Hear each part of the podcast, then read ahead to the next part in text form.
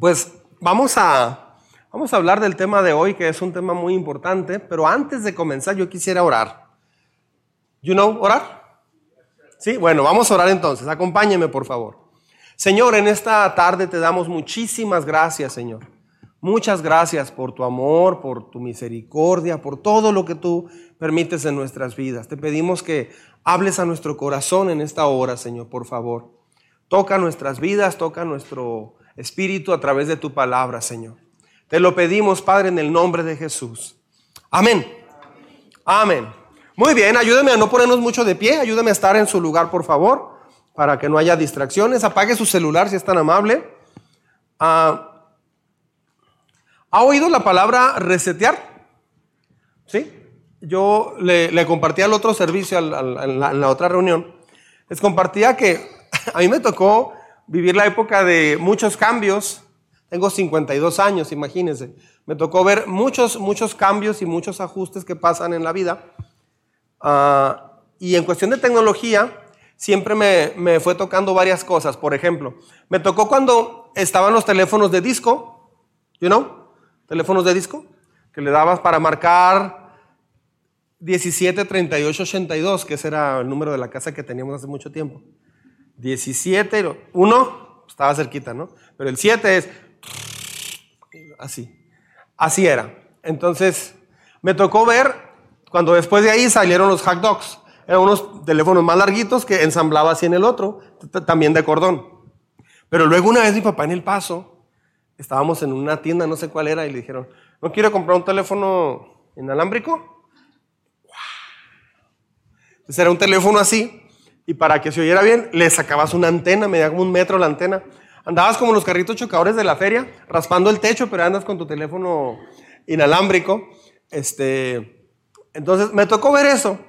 Y luego pues ya fueron cambiando. Tuvimos una televisión nosotros cuando yo era niño, las que le cambiabas y luego le ponías en la U al, cambiador de arriba y abajo traía otros 65 canales. Ya ibas al 44, así. Y así sintonizabas la tele y se veía muy mal, se veía de muy mala calidad comparado con hoy. Pero todo eso yo lo viví y, algunos de ustedes también, no se hagan. Entonces, este, pero siempre en todos esos aparatos, yo me acuerdo, eh, muchos equipos traían un botoncito chiquito y decía en un lado reset. Entonces, llegamos, todavía actualmente muchos, muchos equipos traen eh, una manera de resetear el equipo. De hecho, también muchas televisiones y así. Llega un momento donde te dice eh, volver, reiniciar a la configuración que trae de fábrica. Entonces ya le, le, hiciste varios ajustes a la televisión y todo, y ya para quitarte de problemas, nomás vuelves a, vuelves a la configuración que trae de fábrica. Entonces eso es resetear. Resetear es volver a la configuración original. En una computadora, a mí me tocó las computadoras cuando comenzaron aquí en Ciudad Juárez. Yo estaba en la universidad y me acuerdo que mis papás me compraron una computadora. Costaban 3 mil dólares en esa época las computadoras. Yo era creo que el único del salón de la universidad que tenía. Muy pocos tenían computadora. Tuve esa bendición. Me acuerdo que la primera computadora salió fue la XP. Era, era un gabinete de este tamaño así. Entonces la prendías, acá tenía un switch y se prendían unos foquitos así como los de Darth Vader de las guerras de las galaxias, así unos focos grandes, se prendía, duraba media hora prendiendo, salía humo y todo eso. Y luego ya usaba un monitor que era verde o anaranjado, o sea, la letra, monocromático se le llamaba. Entonces, me acuerdo que todos esos equipos traían un botoncito que, podías, una indicación, perdón, donde podías, las computadoras no eran como hoy, que hay un programa Windows y entras y ves los programas y todo. No, en esa época a mí me tocó que tenías que tomar un curso para usar una computadora, porque si no, no sabías usarla. O sea, no, no podías hacer nada absolutamente. Nadie tenía computadoras prácticamente y, tuve que tomar un curso y en ese curso, por ejemplo, le ponías a la computadora, aparecía en negro en la pantalla, le ponías este, list, dos puntos, espacio C. le dabas enter, te mostraba lo que había en el disco duro C. Y, ahí te mostraba los programas. Este, Paintbrush, me acuerdo, era uno para pintar y, así. Estaba bien, bien curioso esa etapa. Les daría risa ver las computadoras de aquella época. Y luego la información la guardabas en unos disquets de 5 pulgadas, un, eh, un, cuarto, así. Entonces lo metías, era uno así delgadito, lo metías y luego ya ahí formateabas el disco y luego ya le metías información. Me acuerdo que el ingeniero que nos dio el curso decía, no pueden, no pueden. Por ejemplo, ahorita si un niño agarra una computadora y empieza a moverle, sí se va a meter a programas y todo. Pero en esa época nadie sabía usar una computadora, o sea, no sabían ni qué hacer. Entonces, nos dijo, no se les vaya a ocurrir escribir format enter, porque vas a formatear todo el disco duro y se va a borrar toda tu información. Nunca vayan a hacer eso. Claro que cuando me dijeron eso, siempre estaba la tentación. ¿Y si le pongo? No. Este, entonces, uh, decía el ingeniero, si de repente se pone muy lenta, la usaste un buen rato y se pone muy lenta y todo, Aquí tiene un botoncito que se llama reset. Esas computadoras traían un botoncito que decía literalmente reset. Le aplastabas y se reiniciaba toda. Ahora el reset viene diferente. Eh, viene como reiniciar. ¿Sí? abres Windows y ahí, se pone la ventanita de 4 y ya. En Windows 11, por ejemplo, pone reiniciar. Apagar o reiniciar. Reinicias. ¿Qué pasa cuando reinicias o reseteas? Eh, se borra toda la información que tiene disponible la computadora en el momento en la memoria eh, momentánea, podríamos llamarle así, en, la memoria que está usando. Es como si una señora, una secretaria le dijera, Carmelita, ábrame el archivo del señor Gómez de la casa que está comprando. Sí.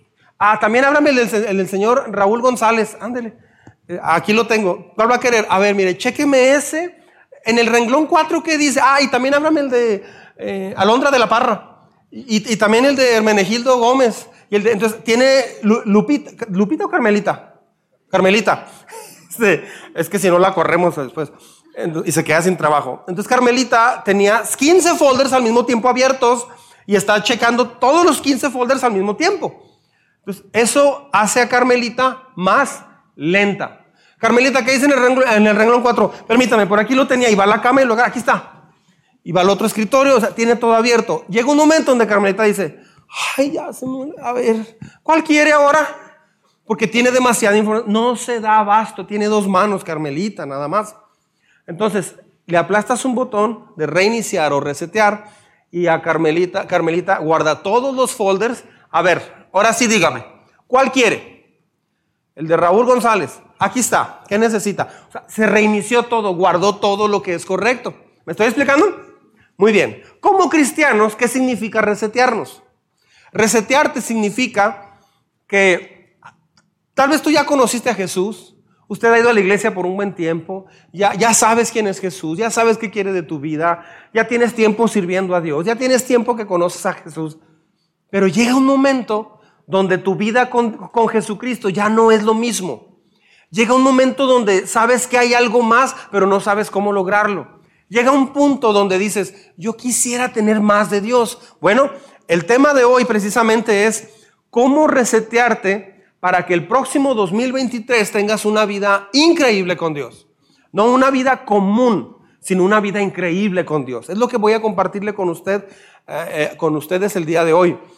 Ah, entonces, pensando en el punto número uno, ¿sí? Punto número uno es, o sea, ¿cómo resetear mi vida en Navidad? Entonces, punto, punto número uno, vamos a enfocarnos en esto. Dedícate a ser un gran buscador de Jesús. Puede anotarlo por allí. Dedícate a ser un gran buscador de Jesús. ¿You know gran buscador? Gran buscador es un gran buscador. Eso es bien profundo. Eso es sabiduría de lo alto. Un gran buscador es un gran buscador. ¿Nunca consultó los diccionarios de la primaria en los 80s y 90s? Este, restaurar. Acto de restaurar. Wow. Te dejaba igual. Dedícate a ser un gran buscador de Jesús. Los hombres tenemos una, una característica. Dice la ciencia que los hombres tenemos menos conos de visión que las mujeres. ¿Sabía eso? conos de visión son como pequeños triangulitos a través de los cuales ves. Ah, entonces, se supone que las mujeres tienen hasta un 40 o 30% más conos de visión que los hombres. Y pasa mucho, por ejemplo, me acuerdo que mi mamá me decía, tráeme la bolsa azul que está ahí en el closet. No estaba, mamá. Y yo buscaba y no la encontraba. Y llegaba mi mamá y, aquí está, mi hijo. Me sentía, como decía Paquita la del barrio, me sentía un inútil. Y, ya casado, mi esposa me ha pasado muchas veces que me dice, mi hijo, ¿me pasas el, maquillaje? ¿Quién sabe qué? Que lo, dejé en tal parte. Y voy al closet y no está. Y llega ella y lo agarra. Donde yo busqué. No sé si es distracción o son los, los conos de visión, pero ha habido ocasiones en que me ha dicho algo Perla. Digo, a ver, voy a enfocarme bien. Y me enfoco escaneo todo muy bien, lo analizo y no lo veo. No lo veo. Y, ya tu mamá o, tu esposa ya te dicen, bueno, ¿y si voy y lo hallo qué? ¿Por qué? Porque yo, yo, a veces no lo encontraba. Entonces, un buscador, un buscador es, es, eh, cuando yo, yo ya llegaba, a ver, me dijo mi mamá que aquí, o Perla me dijo que aquí, voy a buscarlo, abro un, cajón, un gabinete, veo todo así. Ya no es nomás por encima, buscas a fondo. Empecé a encontrar las cosas, porque buscaba más a fondo. Entonces, lo mismo pasa con Dios. Puedes venir el domingo y escuchar y ya, o puedes realmente buscar en tu vida encontrarte con Dios. ¿Cómo le haces para dedicarte a, para tener una vida diferente en Dios? Tal vez usted ha intentado acercarse a Jesús, pero yo no le estoy hablando de, acercarse a Jesús. Yo estoy hablando de encontrarse con Jesús. Eso es algo muy diferente. Entonces, ¿cómo resetear mi vida en esta Navidad para que el 2023 sea un año distinto, mejor que el de hoy, que, este año? Dedíquese, dedícate a ser un gran buscador de Jesús. Deja de buscar llenar tu vacío de lo que regularmente llenas tu vacío. Muchas personas llenan su vacío comprando cosas. Otras personas llenan su vacío comiendo. Otros haciendo ejercicio. Otros con alguna relación sentimental. O sea, buscas de alguna forma llenar un vacío. Deja de pensar lo que regularmente piensas. Muchas personas piensan automáticamente muchas cosas que no les ayudan y están pensando y pensando y pensando cosas que no les ayudan. ¿Sabe cuál es el, el problema con el pensamiento? Que te conviertes en lo que piensas. O sea, tarde o temprano, lo que tú tanto piensas, en eso te vas a convertir. Recuerdo que había una novela en los 80. Yo no veo novelas, ¿eh? Porque la Biblia dice que velen y oren. Y si ves novelas, no velas. ¿eh? Entonces, ah, había una película, una novela, yo no la veía, pero oía de esa novela. El premio mayor creo que se llamaba. Y salía un personaje que se llamaba Huicho. quería ver los noveleros. Huicho Domínguez. Entonces, este, el, actor es Carlos Benavides. Y este actor una vez platicó, él empezó a ir a una iglesia un tiempo, no sé si todavía siga buscando a Dios en una iglesia, eh, no sé. Pero él decía, él, él inclusive compartía su testimonio. Y parte él decía, esa novela fue lo que a mí me acabó. Dice, porque en esa novela era un millonario, o sea, él se sacó la lotería y se hizo un millonario. Dice, pero llegó un momento donde mi vacío lo llené con el personaje de Huicho Domínguez. Entonces era bien frustrante porque yo tenía un avión privado, tenía una mansión, tenía 30 criados, tenía carros del año, tenía, viajaba donde yo quisiera, yo despilfarraba dinero. Pero eso era en la novela, esa era mi actuación, pero en la vida diaria salía y me subía a mi carrito, ni Sancito que apenas estaba pagando. Muy diferente. Entonces, eso a mí me afectó mucho y lo que empecé a hacer, dice, fue llenar mi vacío con ese personaje. A Joaquín Phoenix hizo la película del Joker hace poco, yo no he visto esa película, pero en una entrevista él decía, dice, yo me tuve que ir a encerrar a un hotel. Y estuve dos meses ahí encerrado, no sé cuántos días, y ahí me, me torturé, me programé para el personaje. Dice, acabando tuve que ir a terapia porque a mí me afectó tanto haber actuado ese personaje. Dice, y yo actué realmente para hacerme una persona psicótica, una persona así. Este, de alguna forma, todos llenamos nuestro vacío de varias cosas. Si aparecieran en letreros en la ciudad los pensamientos que la gente tiene cuando va manejando o caminando. Por ejemplo, hay gente que va, eh, piensa, ¿y si yo fuera Messi? Ay, qué chido. ¿Y si yo fuera Memo Ochoa? ¿Y si yo tuviera esa casa? ¿Y si yo cantara como él? Si yo fuera tan apuesto como el pastor. O sea, de repente, de repente la gente tiene así como ideas y cosas y comenzamos a soñar y pensar porque se automáticamente buscamos un vacío. El domingo pasado yo mencioné una frase. Dije, Dios dejó un vacío en forma de Dios para que lo llenes en tu corazón con Dios. No puede dejar un vacío Dios para que lo llenes con otra cosa. Todo lo que eh, es eso que, que, compraste y que tanto te gustó, se te acaba la ilusión al poco tiempo. Te dura un mes. Eso que tanto te esforzaste te va a durar un tiempito nada más. ¿Por qué? Porque nada te llena completamente. Entonces, somos personas que estamos llenando nuestro vacío constantemente de muchas cosas. Bueno, les quiero presentar a tres personas que todos conocen y conocen muy bien. Mateo capítulo 2. Abra su Biblia porque vamos a estar revisando este texto. Le animo a abrir su Biblia. Capítulo número 2. Mateo número 2. Capítulo 2. Dije muy curioso, ¿verdad? Parecía una subasta. Mateo 2, verso 1. ¿Sí? Mateo 2, 1.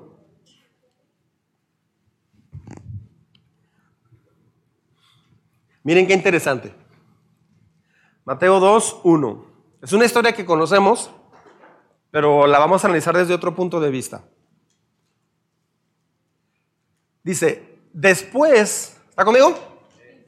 ¿Está conmigo? Muy bien. Después de que Jesús nació en Belén de Judea, en tiempos del rey Herodes, llegaron a Jerusalén unos sabios procedentes de Oriente. O sea, venían de Oriente les conocemos típicamente como los reyes magos. Bueno, no eran reyes ni eran magos. Les conocemos como los reyes magos, pero no eran reyes ni magos. Eran ah, sabios de Oriente. Ahora, ¿por qué llegaron ahí? ¿Cómo llegaron ahí? ¿qué, ¿Qué tenían que ver estos hombres de Oriente? Por cierto, no eran tres, la Biblia no dice cuántos eran ni se llamaban Melchor, Gaspar ni Baltasar, este, o Hugo, Paco y Luis, eh, y no venían en un camello, en un, este, ¿qué era? Camello, caballo y elefante. Los elefantes, yo no he visto un elefante caminando en las arenas.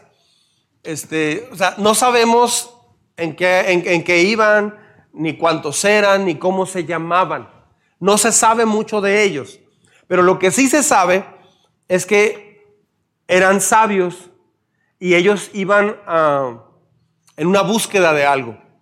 Ellos en la historia de Navidad estaban dispuestos a caminar, estuvieron dispuestos a caminar cualquier distancia con tal de encontrarse con Jesús. Por eso, debemos de aprender de estos hombres. Podemos suponer que viajaron muchos kilómetros, o sea, no estaba muy cerquita. Fíjese qué curioso. Jesús nació en Belén, ¿está conmigo? En Belén de Judea. Ahora, ah, más o menos a unos 12 kilómetros, yo digo, 10 o 11 kilómetros aproximadamente, está Jerusalén. Nadie de Jerusalén iba buscando a Jesús. De hecho, en Jerusalén había muchas personas muy religiosas. Había gente que se, que creían muy espirituales, pero nadie de ellos estaba buscando a Jesús. ¿Qué están haciendo estos hombres que vienen de tan lejos? Viajaron aproximadamente, se calcula que entre dos hasta cuatro meses de, trayecto. Eh, y ellos iban siguiendo una, señal, una estrella en el cielo. Pues, en el momento del nacimiento de Jesús, ¿sabe qué era Jerusalén? Era el centro espiritual del mundo. Pero nadie de Jerusalén fue a Belén.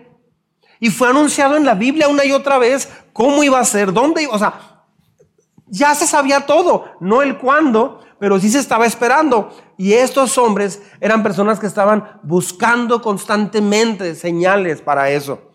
Entonces, ah, los principales líderes religiosos de esa época estaban en Jerusalén, pero ninguno de ellos buscó a Jesús. Solo personas del exterior son los que buscaron. Qué interesante, ¿verdad?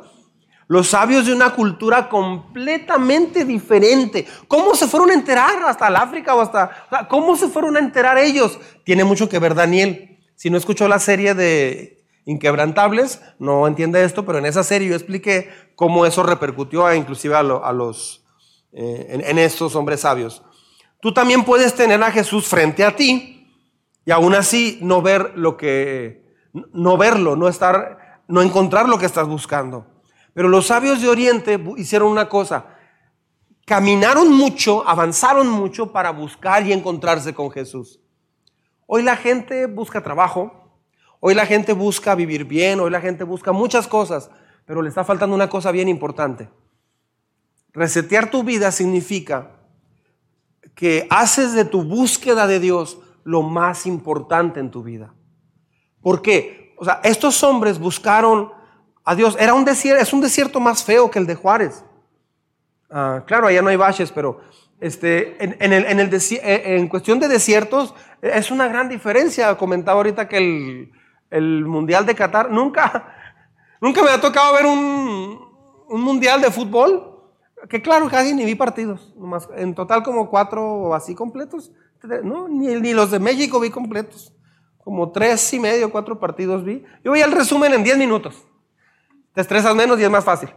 Este, básicamente, a mí se me hacía muy raro estar como viendo eh, el resumen en las noches o algún programa de los protagonistas o la jugada donde explicaban y todo.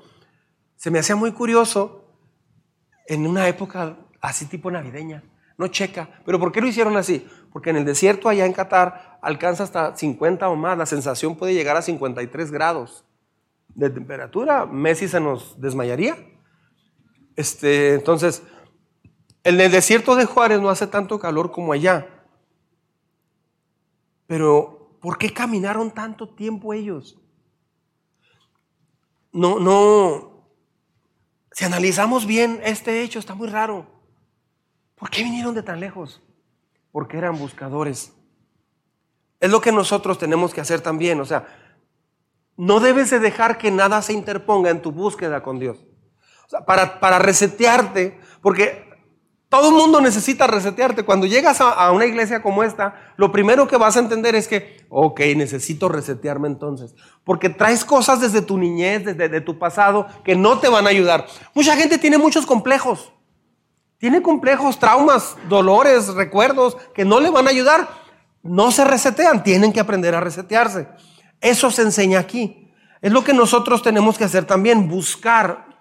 Mire, lo más importante que puedes hacer en tu vida es dejar todo lo que, lo que tú has hecho ahorita, todo tu pasado, todos tus fracasos, todo tu dolor, aprender a entregárselo a Dios, pero a, aprender, tomar la iniciativa de comenzar a buscar hasta encontrarte con Dios. No confunda encontrarte con Dios con recibir a Jesús una vez y bautizarte. No hablo de eso. Hablo de una vida de búsqueda. Es lo más importante que puedes hacer en tu vida. ¿Recuerda la historia de la perla de gran precio? Jesús platicó y dijo, contó esta historia y dijo, el reino de Dios se parece a un hombre que encuentra una perla tan bonita que va y vende todo lo que tiene, todo lo que había conseguido hasta la fecha en su vida para comprar esa perla. O sea, Jesús lo que está diciendo es, el que, el que me encuentra a mí y encuentra una vida en mí, esa persona va a entender que es lo más importante. Eso es búsqueda de Dios. Muchas personas buscan así como el tiempo que me reste, pero no, para resetear su vida, para que tenga un año muy diferente, aprenda a ser un gran buscador de Dios. No sé si me está explicando. Dios ama a la gente que lo busca. Dios ama a los buscadores. Los sabios de Oriente estuvieron dispuestos, o sea, para hacer un viaje así tienes que renunciar a muchas cosas. Le preguntaban a gente ahora en el mundial, le decían, ¿y tú qué hiciste para venir aquí? Renuncié a mi trabajo. Porque qué tal si pasamos al cuarto, cuarto partido? ¿O qué tal si llegamos a la final? Este, yo vengo listo. O sea, yo renuncié a mi trabajo. ¿Y qué es? Vendí mi carro. Y luego, pues después vemos. O sea, hay gente que renuncia. Hubo uno que hipotecó su casa para irse a Qatar a ver cómo perdió México. Sea, digo, ay, caray. Sí, se oye feo, pero sí me duele. Pero, o sea, digo, qué, qué raro, ¿no? O sea, dejas algo porque algo te interesa mucho. Algunas personas les preguntaban, ¿y tú qué tuviste que hacer para venir a Qatar? No, nomás subirme al avión. Ah, ok, o sea, es gente que tiene manera de ir sin problema. Pero hubo muchos que sacrificaron muchas cosas para ir. Es lo mismo lo que hicieron estos, estos hombres sabios. Un viaje de dos meses no lo haces de la noche a la mañana. Te tienes que preparar, tienes que hacerlo. E, e, es, es, es algo que va a abarcar tu vida. Los sabios de Oriente estaban dispuestos a renunciar a lo que tenían para ir y encontrar a, a Jesús, al Salvador. Ellos estuvieron dispuestos a una cosa importante, sígame con cuidado. Estuvieron dispuestos a renunciar a la comodidad que tenían en su casa. Ellos estaban cómodos ahí en, una vida cómoda. Ellos estuvieron dispuestos a renunciar a eso. Fue un viaje largo y muy duro, Tenían el, pero tenían una motivación correcta. Querían adorar a Jesús, querían conocer a Jesús. Pregunta, pregunta. ¿A qué renunciaría usted? ¿A qué está dispuesto a renunciar para encontrarse con Dios? ¿Qué dejarías? ¿Qué estás dispuesto a dejar para encontrarte con Jesús? Hay personas que batallan para priorizar a Jesús en su vida, para encontrarse con Jesús. Hay, quienes batallan inclusive el domingo. Escucha bien esto.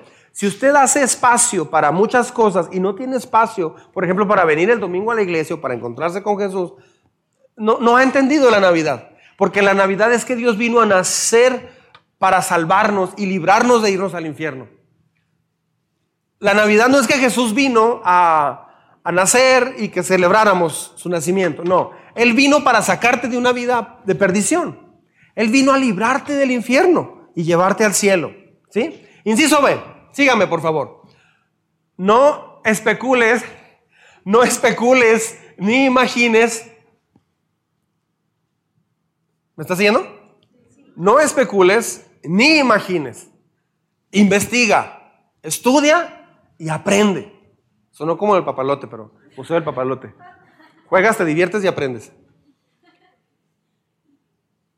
No especules ni imagines. Investiga, estudia y aprende. Mire, le voy a compartir algo importante. Véalo acá conmigo en la, en, la pantalla. O sígame en su Biblia si la tiene abierta. Después de que, léalo conmigo, por favor, en voz alta, todo, todo mundo. Después que Jesús nació en Belén de Judea, en tiempos del rey Herodes, todos, llegaron a Jerusalén unos sabios procedentes de Oriente. ¿Dónde está el que ha nacido rey de los judíos? Preguntaron. Vimos levantarse su estrella, hemos venido a adorarlo. Esa fue la pregunta. Hay algo que en el pesebre a mí nunca me ha checado. O sea, ¿ves, ¿ves el pesebre? Pues está muy bonito, está Jesús, está José María, no sé, así todo. Todo muy padre. Pero a mí nunca me ha checado, a un lado, ver a los sabios de Oriente. A, mí en lo personal, no me ha checado con regalos. Uno, diría, no, pues sí, sí, pero si ves el evento en un, en un cuartito muy feito, un potrero prácticamente, pues ahí está Jesús envuelto en pañales, bla, bla, bla pero como que los, gente muy elegante vestida, eh, gente muy sabia, gente muy distinguida ahí presentes, con regalos muy espectaculares. Como a mí, a mí nunca me ha checado. Eh, si observas cualquier escena de Navidad, vas a observar a varios personajes, pero los sabios de Oriente a mí, no, a mí nunca me han checado, soy yo. Pero nos hemos acostumbrado a verlos. Pero si observa ah, cuidadosamente, como que sus ropas reales, sus ropas muy elegantes están fuera de lugar. Sus regalos especiales no están un poquito fuera de lugar, aparentemente. Pero al mismo tiempo yo creo que son las personas más fascinantes en la imagen del nacimiento de Jesús. como que no están, están fuera de lugar, pero para mí, otra vez, para mí, son los personajes más fascinantes. Porque O sea, en la historia de Navidad. ¿Por qué? No sabemos mucho de ellos. ¿Y estos quiénes son? ¿Estos quiénes son? ¿Tú los conoces? ¿Son de Jerusalén? No, no. ¿Son judíos? No, tampoco. ¿Los tienes en tus contactos? No, tampoco. No sabemos de dónde vinieron exactamente. La Biblia no dice el lugar exacto de donde vinieron, pero la Biblia los llama sabios. En esa época los sabios, eh, estos hombres, era una combinación de tres cosas muy importantes. Sígame. Filósofos, filósofo es una persona que busca sabiduría, que ama la sabiduría. Científicos y astrónomos. No astrólogos, no eran así tipo, ok, no eran otra cosa. Eran, eran bastante ricos. Estas personas regularmente tenían dinero. Eran personas muy bien educadas, digamos que iban a muy grandes escuelas no sé. Pero lo que sí sabemos es que eran muy sabios. Ah, de hecho, podemos aprender mucho de la sabiduría que demostraron en Navidad. Por ejemplo, los sabios de Oriente eran buscadores de la verdad y ellos practicaron la perla de gran precio, la, la parábola que explicó Jesús, sin que Jesús todavía la dijera porque era un niño. O sea, ellos lo dejaron todo para ir a buscar a Jesús. Entonces, eran personas que buscaban, como vimos el, el título 2. Muchas personas solamente especulan cuando les pasa algo. Oye, ¿y cómo le vamos a hacer con este problema? Pues no sé. La verdad, ¿querrá Dios que hagamos esto? ¿Será que me está pasando esto? ¿Se da cuenta que la gente se la pasa especulando? O sea, la gente se la pasa como, y si a lo mejor Dios quiere esto, o sea, la gente, pero la gente se queda ahí. Hay personas que tienen problemas en su vida, jóvenes, adultos, no sé, tienen un problema, se sienten vacíos, son renegados, se sienten lejos de Dios, por más que tratan de conectarse, batallan. Luchan con la culpabilidad, se sienten muy solos o solas. ¿Cómo le hacen con eso? Solamente se dedican a hacer esto. Ay, pues ore por mí.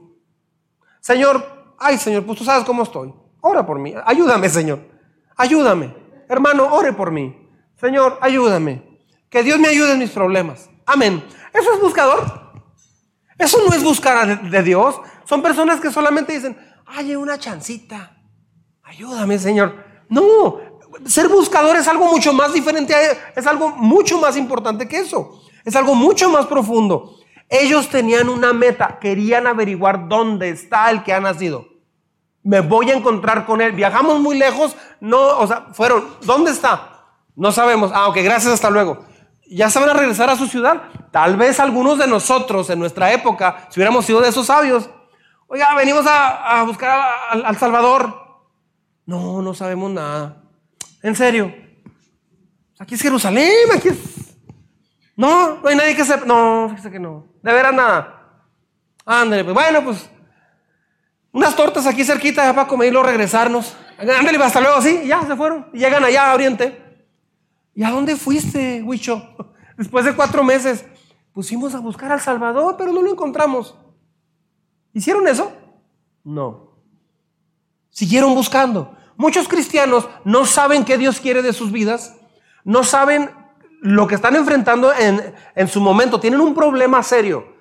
Parece que Dios no les guía, parece que Dios no les contesta, parece que Dios no te abre puertas, parece que Dios no te abre puertas, te cierra las otras, las de acá, y no te abre enfrente y te quedas así. ¿Qué hago? ¿Qué haces en ese momento? No especule, no se imagine, porque la especulación es mala. Mire, los especuladores, ¿qué es especular? Déjame le digo qué es especular. La definición de especular, aquí va reflexionar teóricamente. O sea, te pones a pensar, ¿por qué me habrá pasado esto? ¿Será que Dios está enojado conmigo? ¿Le ha pasado eso a usted? A mí sí. ¿Será que Dios ya no me quiere? Se me hace que Dios ya la trae conmigo. Hay gente que me ha tocado. Mire, mire, mire. ¿Se fija? Estuve a punto de chocar. Algo trae el Señor conmigo. O sea, para todo le atribuyes porque te la pasas especulando. Y luego dice, hacer conjeturas, estoy aquí, hacer conjeturas sobre algo sin el conocimiento suficiente. ¿Le ha pasado eso a usted? A mí sí. Haces conjeturas. Híjole, ¿estoy mal o estoy bien? ¿Estoy en pecado o estoy en la voluntad de Dios? ¿Dios querrá esto o querrá esto? Y hay gente que se queda ahí nomás, ay, pues no sé, ¿quién sabe? Dios no me contesta. Bueno, lo intenté, me espero y me quedo así toda la semana frustrado y el domingo vemos a ver qué pasa. ¿Que no era momento de preguntarle a Dios? ¿Que no era momento de investigar? Por eso el tema fue, el punto 2, no especules ni imagines. Mejor, investiga, estudia, pregunta. Mucha gente se acomoda en una vida cómoda y no va más allá. ¿Sí me está siguiendo? Entonces, los especuladores reflexionan en el plano teórico. O sea, están solamente en la teoría. ¿Quién sabe qué irá a pasar con nosotros? No, pregunta, investiga. Pues es que ya, ya oré a Dios y no me dijo nada. Pues ahora hasta que te hasta que te responda. Lee la Biblia, busca más. Y mientras Él te responde, sigue investigando más, sigue analizando más. Los sabios de Oriente están buscando a Jesús. Los hombres y las mujeres sabios el día de hoy buscan las respuestas en Jesús. No lo dejan a sus temores y a los sentimientos. Déjeme le explico algo. Cuando te, te conviertes en un especulador, solamente dices, híjole, me corrieron del trabajo. ¿Será que Dios no me ama? ¿Será porque aquella vez oré y el gerente le molestó que yo fuera cristiano? ¿Será que entonces eh, me equivoqué cuando esto? ¿Será que no, era un trabajo que Dios tenía para mí? ¿Será que esto? ¿Será que aquí? ¿Será que a lo mejor entonces? ¿Por qué especulamos? Vas a especular de acuerdo a qué? A tus temores. Híjole, me está pidiendo que mande un reporte equivocado y que haga algo que no es correcto en, en mi trabajo y eso no le agrada a Dios. Es que si me quedo sin trabajo, especulas en base a eso, eh, en base a qué? A tus miedos o a tus, o a tus sentimientos. Los sentimientos, híjole, son bien traicioneros. ¿Ha oído la frase, hijo, hijo, por favor? Sigue tu corazón, mi hijo. ¿Qué te dicta tu corazón, mi amor? Me dice que haga esto, sigue entonces eso.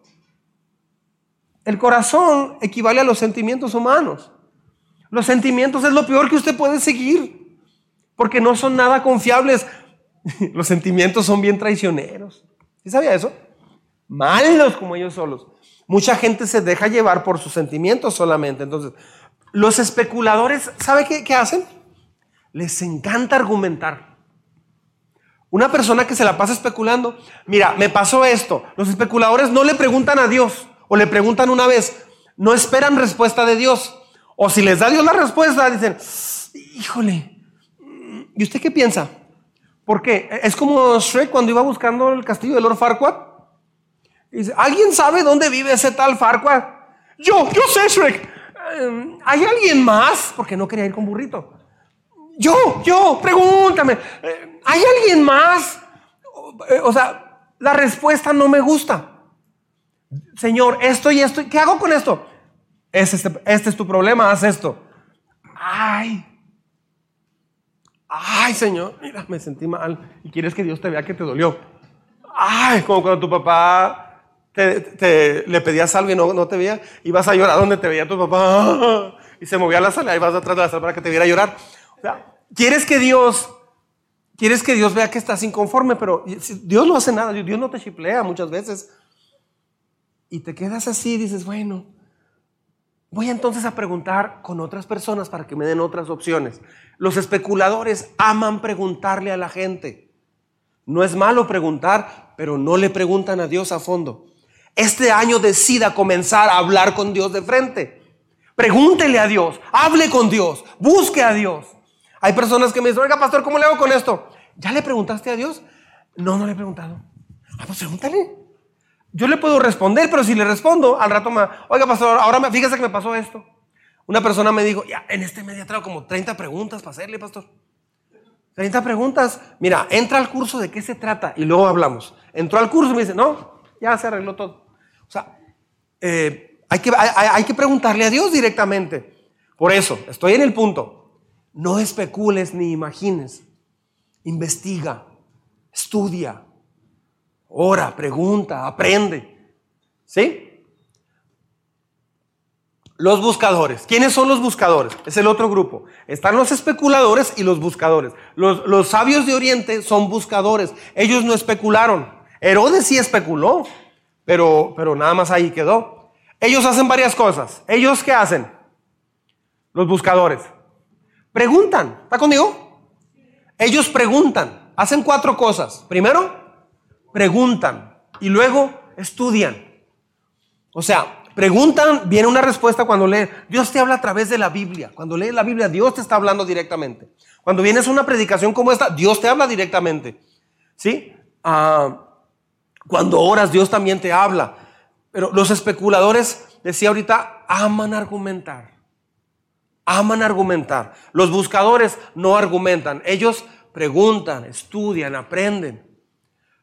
Los buscadores observan lo que sucede a su alrededor. Ellos analizan. Una persona decía, ¿por qué batallo tanto? ¿Por qué batallo tanto? ¿Por qué me falta esto? No tengo que comer o no tengo aquí, no tengo allá. ¿tú trabajas? Dice, no. ¿Por qué no empiezas por trabajar? No lo había pensado. ¿Cómo que no lo habías pensado? Pues dice la Biblia, que no trabaje, no coma. O sea, es lo básico que debes hacer. O sea, una vez que te pasa algo, tienes que hacer cambios. Por ejemplo, hace dos meses nos robaron en esta iglesia. Nos robaron micrófonos y varias cosas. ¿Qué fue lo que hicimos? Poner sensores en todo el edificio. Llenamos de sensores el edificio. Pobre el ratón que salga. O sea, hay sensores en todo el edificio, conectados a la policía 24 horas. O sea, es prácticamente, es muy difícil meterse, pueden meterse, pero es muy complicado. ¿Por qué? Pusimos sensores en el sistema de alarma y todo este, cuando te pasa algo, tienes que entonces estudiar, aprender qué es, qué es lo que se debe de hacer. Ellos, lea conmigo la última parte, ellos hacen lo necesario para conocer la verdad. Yo lo felicito a usted que vino el día de hoy, porque haces lo necesario para conocer la verdad del problema que estás viviendo, de la vida que estás enfrentando. Cuando pasas por un problema, pregunta, ¿especulas o buscas? Muchos solamente empiezan a especular y en base a sus miedos. ¿Ha oído a la tía Hortensia, típica tía que tiene miedo a todo? Ay, mataron a dos, quién sabe dónde. Ralo tiene algunas eh, conocidas allá en Zacatecas, ¿verdad, Ralo? Ralo es bueno para hablar así. Ay, Dios nos ayude. Hay gente que a mí me ha dicho, ay pastor, cuídese, atropellaron a un señor acá a la vuelta, cuídese mucho, pastor. ¿Cómo me cuido? Cuídese. Algunos se ríen porque así son. Ay, no, cuidado. Pastor, fíjese que se cayó de la azotea el otro día a mi tío. Ay, tenga mucho cuidado cuando suba a la azotea. Sí, está bien, gracias. O sea, la gente a veces pone, pone, pone el temor. O sea, especulan en base al temor. ¿por qué llegaste hasta las nueve de la noche? Pues porque salí a las ocho del trabajo. Haces 15 minutos. Pues llegué a comprar Esmar, no sé qué, lo que tú me encargaste. Ay, es que pasan tantas cosas. En Guanajuato, ¿viste lo que pasó? O sea, a veces la gente especula. Yo pensé que te habías muerto. O sea, la gente siempre especula pensando lo peor. Me acuerdo una vez me dio mucha ternura mi abuelito. Mis papás se fueron a Las Cruces, Nuevo México y, cayó como una lluvia, de una tormenta de hielo, se llamó. Y se cristalizaron todas las, las carreteras de acá en, acá, para acá, Estados Unidos. Y entonces dicen que le daban oportunidad a cada carro. A ver, adelante para subir el puente de regreso. Y agarraba uno el carro, entonces subía y, a, la, cuarta parte del puente se patinaban y se venían regresando así. Algunos chocaban con las paredes, con las, con las barras, bardas de contención porque se cristalizó todo el puente. Entonces era, eh, iban a regresar a las 8 de la noche mis papás. Mi abuelito se sentó en la, o sea, el papá de mi papá se sentó en la ventana y estuvo sentado como cuatro horas. Así se las gastaba mi abuelito. Era alguien que muy se preocupaba mucho, siempre muy responsable. Pero esa vez me acuerdo que decía, y yo pasaba y lo veía. David, me decía, ya tienen mucho tiempo. Le digo, sí, abuelito, ya son las 10 de la noche, ya deberían de estar aquí. No había celulares. ¿A dónde le marcaba? Fue en los 90, a principios de los 90. No, en los 80. ¿Cómo le marcaba? Sí había celulares, pero nomás lo traían los presidentes. Este, yo le conté cuatro horas a mi abuelito ahí. Llegaron a la una de la mañana mis papás. Dice, es que apenas logramos este, subir y, luego la bajada, los carros iban así patinándose como Bambi cuando empezó a caminar en el hielo. O sea, mal, mal. Pero mi abuelito decía, cuando llegaron, pensé lo peor. Pensé lo peor, qué feo, qué les pasó. Y ya mi papá le explicó y todo. Eso pasa. Especulamos de acuerdo a nuestros qué? Nuestros miedos. Entre más miedoso seas, más vas a especular. Mi esposa a veces, eh, Perla es muy precavida. Yo soy así como que, sí, vámonos. Me dijo, espérate, ¿y si consideras esto y esto y esto? Ah, buen punto, gracias. Pues eso me casé con ella y ya analizo. Pero hay ocasiones en que Perla analiza de más. ahí es donde me... Es una que otra ocasión. siempre sus consejos son impecables para mí, tremendos. Pero ha habido ocasiones donde Perla para... Su intención es hacerme ser más cuidadoso. Eso es el, corazón de ella. Quiere cuidarme. Pero a veces me, me dice cosas que a mí me dan risa. Por ejemplo, te vaya a caer un avión, mijo. ¿Cómo un avión? O sea, exageré, pero dice cosas así como que, ay, pero pues entonces no salgo a ningún lado, aquí me quedo, o, esto. Imagínense con el COVID. ahora, ¿por qué se preocupa la hermana? Pues porque ya me andaba yendo. Estoy por gracia aquí, hermanos. Entonces, a veces nuestros miedos, mis miedos, yo he especulado hacia mi esposa, ella hacia mí, hacia nuestras hijas. Eh, mis hijas tienen una broma conmigo me dicen, papá, te quiero decir algo, pero no, no pasó nada, no se acabó el mundo, no esto y lo otro, no aquí no se dividió la iglesia, no, no mataron a nadie, no se enfermó nadie, nadie está enfermo en el hospital de la iglesia, no pasó nada. No se ha divorciado nadie, no sé qué. Nomás es esto y esto. Ah, ok, gracias. Porque saben que de acuerdo a cómo mi, mi, mi vida es recibir malas noticias a veces. Yo recibo más malas noticias que buenas noticias. ¿Por qué? Porque la gente sufre daño, la gente toma decisiones equivocadas o le pasan cosas difíciles. Esas noticias llegan. Eh, es rara la gente que me habla para decir, pastor, ¿qué cree? Me pasó esto bien padre, así, ya sabe, bla, bla, bla. Sí, a veces sí, pero típicamente me buscan para explicarme un problema que no pueden enfrentar o una necesidad fuerte. Entonces, yo especulo en base a los miedos. A veces hasta les he llegado a decir, no, no me digan nada. Mejor oren. ¿Lo puedo solucionar yo? No, de hecho no. ¿Hay algo que pueda hacer al respecto? No, no, no tiene nada. Es, Dios el único. Ah, no me lo platiques. ¿Por qué? Porque eso me va a dar material a mí para especular. ¿Me estoy explicando? Entonces, especulamos en base a nuestros miedos. ¿A qué le tiene miedo usted? Una mujer decía, pastor, yo tengo pavor, pavor, así con lágrimas y con la voz quebrada, andar en la calle descalza. Digo, ¿por qué de niña yo duré dos, tres años en mucha pobreza y nos trajeron descalzos siempre? Ah, ok. Y ahí estaba el esposo enseguida. Dice, pero se fue al otro extremo, pastor. Digo, ¿por qué? Ah, tiene como unos 40 pares de zapatos. Ah, fíjate qué interesante. ni los usa. Pero cada semana, cada mes se compra un par. Y regala otros tantos cada mes, pero es que tiene muchos. Y si tuviéramos un closet más grande, tendría, se hizo acumuladora de zapatos. ¿Por qué? Porque tiene ese miedo. Entonces, tus miedos te van a llevar a especular en lugar de buscar qué dice el Señor. Lo malo es que somos malos imaginando. Le digo que a mí me, me da este... Una vez fuimos a Zacatecas y nos confundieron con un carro que traían unos sicarios de allá. Llevamos un carro idéntico idéntico a de rines, todo, color, todo idéntico. Tan así que cuando llegamos, llegaron, llegó el ejército y la federal detrás de nosotros, de ese tamaño. Y ya guardamos, es más, entró el hermano de Ralo a la casa, abrió la puerta así, ¿qué pasó? Y ya nos vio dice, ah, ¿qué pasó, pastor? ¿Usted trae ese carro? Es que, es que así dijo Ralo. ¿Usted trae ese carro? Le dije, sí, ahí lo traigo. Y luego me dice, no, escóndalo. ¿Por qué? Escóndalo. Se acaban de balasear con los federales hace no sé qué tanto y lo andan buscando. En cuanto lo guardamos el carro acá atrás en una caballeriza o no sé, una cochera, ya había cuatro camionetas de militares y todo así. Y ándale. Pues ese carro le pusieron el setoso porque eran de los Zetas, los que andaban buscando.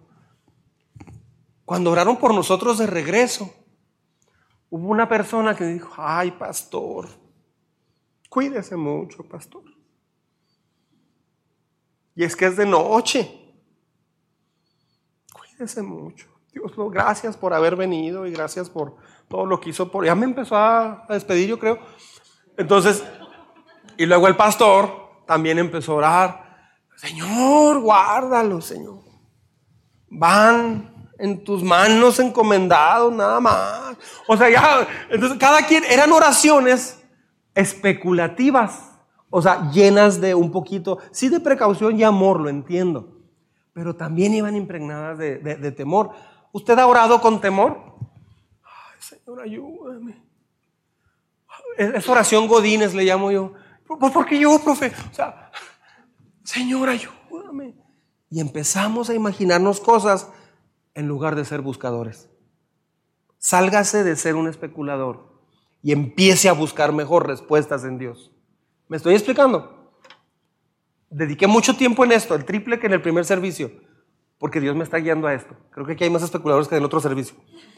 Este, Especular viene del miedo y de los sentimientos. Especular nunca termina bien. De hecho, las personas eh, que especulan, por ejemplo, una persona está enferma y se pone a especular en lugar de hacer los cambios que tiene que hacer.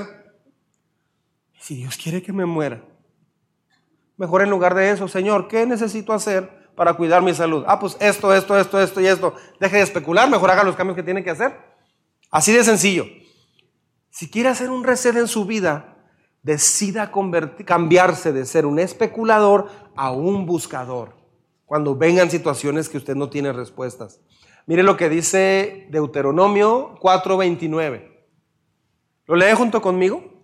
Deuteronomio capítulo 4, verso 29. Ya voy terminando. Juntos. Pero si desde allí buscas al Señor tu Dios con todo tu corazón y con toda tu alma, lo encontrarás. Eso es un, buscador. Último punto, inciso C, tercer punto. Dale a Jesús el mejor regalo de tu vida. ¿Qué es lo que estoy explicando? ¿Cómo resetear tu vida? ¿Cómo tener la mejor vida? Si usted siente que no ha crecido en los últimos seis meses, usted necesita resetearse. Si sientes que Dios no está llevándote de la mano cada día, necesitas resetearte. Si, Dios no es lo más importante para ti, bueno, Él es lo más importante, pero si no lo es en tu corazón porque tienes otras cosas, no va a acabar bien. Ninguna vida termina bien cuando Dios no es el centro de tu vida. Ay, ¿por qué tiene que ser así? Porque Él te creó, porque Él te ama y sabe lo que necesitas. Tú no sabes, tú vas a irte por otro lado, por otros caminos, te vas a extraviar al final y te va a doler mucho. Dios te creó y tiene un plan para tu vida. Decide buscarlo. El punto C dice, dale, junto conmigo, por favor. Dale a Jesús el mejor regalo de tu vida. Eso, es importante. Eso es importante. Mire lo que dice Mateo, lo vamos a ver de acá. Eh, lea conmigo, por favor. Mateo 2.11. Cuando llegaron a la casa, vieron al niño con María, su madre, y postrándose lo adoraron. Abrieron sus cofres y le presentaron como regalos oro, incienso y mira, bueno, le ofrecieron oro. El oro se le regalaba a los reyes. Ese niño estaba destinado a ser el rey del mundo. Él es el rey de la tierra. Él es el rey de tu corazón. Amén. Él es el rey de nuestro corazón. El oro se le regalaba a los reyes. Entonces eran regalos que iban a mostrar que iba a vivir ese niño. El segundo es el incienso. Cuando usted ora, ora al Padre en el nombre de Jesús. El incienso representa las oraciones que suben, las, las oraciones que se hacen eh, en el nombre de Jesús. Mucha gente iba a orar al Salvador del mundo, al abogado que intercede ante el Padre. No hay otro que interceda, ¿eh? La mamá de Jesús no intercede por nosotros. La Biblia no dice eso, lo digo con respeto, pero bien claramente. La Biblia no enseña eso. Quien intercede por nosotros ah, es Jesús, el que dio su vida en la cruz. Ahora, la mirra es algo muy amargo. Eh, es algo amargo. Representaba la muerte que él iba a padecer en la cruz del Calvario. Bueno, le dan esos tres regalos. Pero ¿sabe qué pasa? Muy seguido Imagínense que hiciéramos una fiesta. Vamos a decir a, Raúl León, Raúl Díaz de León, le hacemos su cumpleaños, una fiesta. Oye, te invito a la fiesta de Raúl cumpleaños. Ah, qué suave, qué suave. Y vamos. Y nos llevamos regalos entre nosotros. Pero a Raúl no le llevamos regalo. Sería como una broma muy pesada, ¿no? O sea, que vamos, nos regalamos entre nosotros, pero al cumpleañero, traigo. Este, ahí trae un bubulú, ahorita te lo, te lo consigo, te lo regalo. Eh, puede ser hasta como una tipo falta de respeto. Imagínate hacer una fiesta y no llevarle regalos al centro, al quien es el centro de esa fiesta. Imagínate no darle un lugar especial. Todos traen muchos regalos. Los invitados comienzan a intercambiar regalos en Navidad. Pero Jesús no recibe nada. ¿Se ha fijado en eso? Casi nadie piensa en qué regalarle a Jesús. Es más, los niños dicen que los Reyes Magos me regalen. O, Navidad para los niños es recibo un regalo. En realidad es, ellos le, llevaron regalos a Jesús. Ahora, vamos a ser sinceros. ¿Qué le regalas a un Dios que lo tiene todo? ¿Qué le puedes dar a Jesús? Señor, un anillo de diamante muy bonito. Eh, no necesita él eso. Hay cuatro cosas que Dios no tiene de nosotros. Que, que Dios ama tener. Tu confianza. Mi confianza. Si quieres resetear su vida y que sea diferente, dele, regálele toda su confianza. La gente confía en dinero, la gente confía en el carro, la gente confía en un trabajo. Dale tu confianza totalmente a Dios. Hay gente que confía más en un primo, en un tío, en su esposo, en su esposa, que Dios. Yo he conocido parejas donde ella no se convirtió a Jesús, ella se convirtió a su esposo o, él se convirtió a su esposa. E, es decir, si vienen y buscan a Dios, pero en realidad es porque viene su esposa o viene su esposo o viene su mamá. Entonces, es importante darle toda tu confianza a Dios. ¿Sí? Ah, punto número dos. Dale a Jesús el primer lugar en tu vida. El primer lugar en tu vida. Amén. Número tres. Entrégale tu corazón a Jesús. O sea, dale el primer lugar, pero también entrégale tu corazón. Entrégale tu corazón, como esté y cuando así. Entrégale su corazón.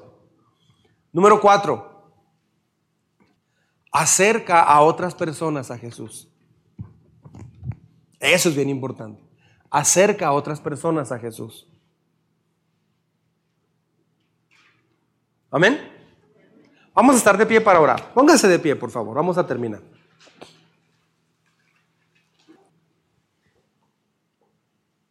Dice la Biblia, y postrándose lo adoraron.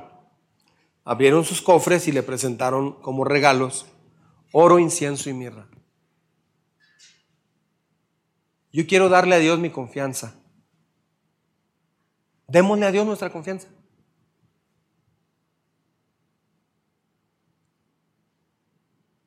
Vamos a orar. Señor, Señor, en esta tarde de invierno, queremos pedirte que nos ayudes a poder entregarte nuestra confianza. Porque es lo que queremos hacer hoy. Señor, a veces otras cosas o otras personas ocupan el primer lugar en nuestra vida. No, no nos damos cuenta, inclusive en ocasiones, cuando menos pensamos, ya hay algo más importante que tú. Puede ser tiempo, puede ser un deporte, puede ser algo, Señor. Una persona, una relación, el dinero, un trabajo, una actividad, un, un hobby inclusive. Pero hoy decidimos pedirte que y decidimos que tú vas a ser lo primero en nuestro corazón. Eso va a cambiar totalmente nuestra vida. Que tú ocupes el primer lugar en nuestro corazón. Señor, hoy te entregamos nuestro corazón. Hemos entregado nuestro corazón a una pasión, a un deporte, a un trabajo. Nuestro corazón lo hemos entregado a muchas cosas o a personas incluso. Pero hoy queremos entregarte el corazón a ti. Señor, queremos aprender a acercar personas a ti. A veces acercamos personas a un trabajo. A veces les recomendamos un trabajo, un deporte, una medicina, un té. Les recomendamos en un trabajo, en... No sé, Señor. Acercamos personas a otras personas. Acercamos personas a una actividad.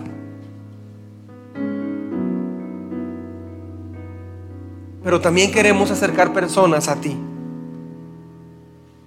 Queremos aprender, Señor, a ser grandes buscadores tuyos. Queremos aprender, Señor, a no especular.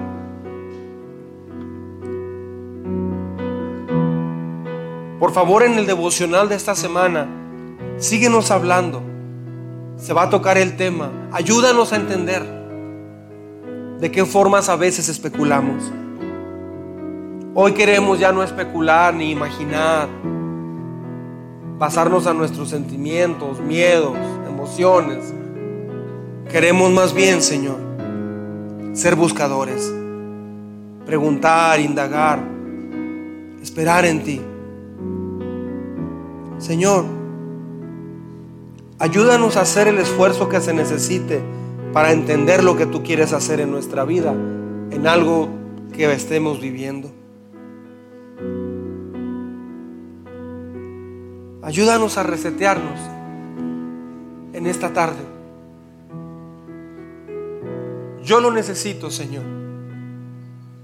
Yo necesito resetearme. A mí me ayudaría mucho quitar alguna información que de pronto ya no me está ayudando, pero sí me está consumiendo. Me consume memoria me consume recuerdos que no me ayudan. Hay cosas en mi mente, en mi corazón, que no me ayudan. Tal vez me ponen a dudar, me da miedo, o me traen recuerdos y me siento culpable, o me distraen sencillamente. Por eso necesitamos resetearnos, para eliminar toda esa basura con la que cargamos y volver a llenar nuestra mente, nuestro corazón, nuestra memoria de cosas productivas, de cosas que vienen de ti. Perdónanos por los momentos en que hemos especulado en vez de preguntarte. Hoy te agradecemos, dígale conmigo, ahí vamos. Hoy te agradezco, Señor, porque hoy me estás llamando directamente a dejar de preguntarme y especular. A veces me pongo a pensar en el futuro, Señor. ¿Cómo voy a hacerle para esto? Hoy decido ya no especular más en cosas hasta insignificantes o en cosas muy importantes. Mejor voy a confiar en ti. Y en ese momento voy a hacer a un lado los pensamientos que me están afectando. Perdóname porque la especulación me ha llevado a tomar decisiones que me han afectado mucho. Hoy decido confiar. Hoy acepto tu llamado a ser un buscador. Gracias Señor por la Navidad, que no solamente me cambió la vida, sino que hoy me dice cómo vivir una vida diaria increíble a tu lado. Hoy me dice cómo enfrentar las más grandes luchas convirtiéndome en un buscador en vez de un especulador. Gracias Señor por este reseteo en mi corazón. En Cristo Jesús oramos. Amén. Amén. Dios es bueno, ¿verdad?